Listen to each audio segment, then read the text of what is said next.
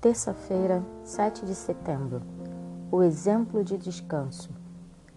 Além dos exemplos que vimos, a ideia de tipos e símbolos também pode ser aplicada ao conceito bíblico de descanso. Vamos observá-la no livro de Hebreus, no Novo Testamento. Pergunta número 3. Ouça Hebreus 4, versículos 1 ao 11. Portanto, visto que nos foi deixada a promessa de entrar no descanso de Deus, tenhamos cuidado para não parecer que algum de vocês deixou de alcançá-la. Porque também a nós foram anunciadas as boas novas, exatamente como aconteceu com eles.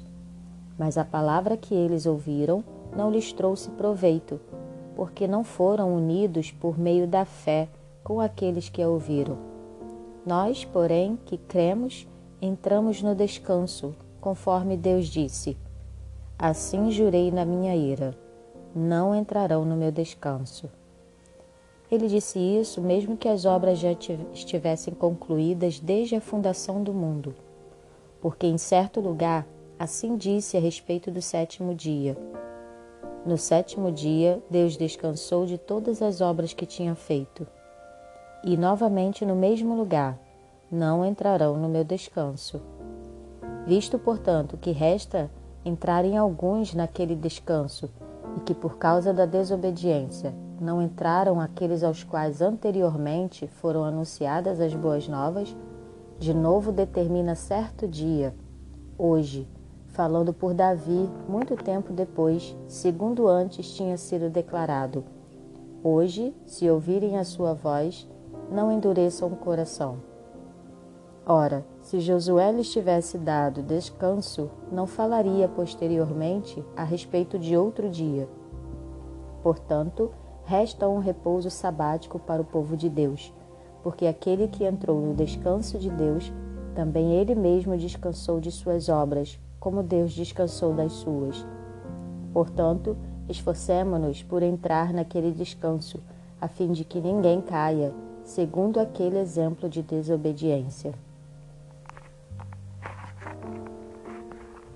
A que se refere a promessa remanescente de entrar em seu descanso? A experiência de Israel no Êxodo e as peregrinações no deserto apresentam uma percepção adicional sobre a ideia de entrar no descanso de Deus? O tema da perseverança e da fidelidade é importante nesse texto. Embora fale sobre o sétimo dia, o sábado, o foco principal desses versos é o chamado para o povo de Deus perseverar na fé, permanecer fiel ao Senhor e ao Evangelho. Essas passagens lembram o leitor de levar a sério as lições aprendidas com a direção de Deus no passado, a fim de que ninguém caia segundo aquele exemplo de desobediência. Devemos dar atenção a essa oportunidade. Israel ouviu o Evangelho mas a palavra não lhes trouxe proveito. Em vez de ter sua fé fortalecida pela confiança e obediência, o povo escolheu a rebelião e, portanto, nunca experimentou o descanso que Deus desejava para eles. Ouça Hebreus, capítulo 3, versículos de 7 a 15. Por isso, como diz o Espírito Santo, hoje, se ouvirem a sua voz, não endureçam o coração, como foi na rebelião, no dia da tentação no deserto, onde os pais de vocês me tentaram, pondo-me à prova, e viram as minhas obras durante quarenta anos. Por isso me indignei contra essa geração e disse: O coração deles sempre se afasta de mim, e eles não conheceram os meus caminhos. Assim, jurei na minha ira: não entrarão no meu descanso. Tenham cuidado, irmãos, para que nenhum de vocês tenha um coração mau e descrente que se afaste do Deus vivo. Pelo contrário, animem uns aos outros todos os dias durante o tempo que se chama hoje, a fim de que nenhum de vocês seja endurecido pelo engano do pecado, porque temos nos tornado participantes de Cristo, se de fato guardarmos firme até o fim a confiança que desde o princípio tivemos. Como se diz, Hoje Se ouvirem a sua voz, não endureçam o coração, como foi na rebelião.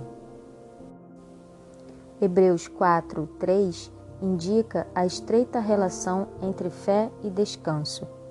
Entramos em seu descanso somente quando confiamos naquele que prometeu o descanso e que pode cumprir a promessa. Pergunta número 4. Ouça Hebreus, capítulo 4, versículo 3.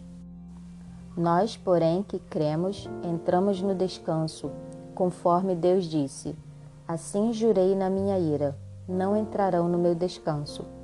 Ele disse isso, mesmo que as obras já estivessem concluídas desde a fundação do mundo. Qual era o principal problema das pessoas às quais o texto se refere? Que lição podemos extrair desse verso para nós, a quem foram anunciadas as boas novas, exatamente como aconteceu com eles? Os cristãos primitivos tinham aceitado a revelação anterior de Deus, chamada de Antigo Testamento, e acreditavam que Jesus era o Cordeiro de Deus, o sacrifício pelos seus pecados. Pela fé no sacrifício, experimentaram a salvação e o descanso que recebemos nele. A compreensão do que significa ser salvo pelo sangue de Jesus nos ajuda a entrar no tipo de descanso que temos em Cristo, sabendo que somos salvos pela graça e não pelas obras?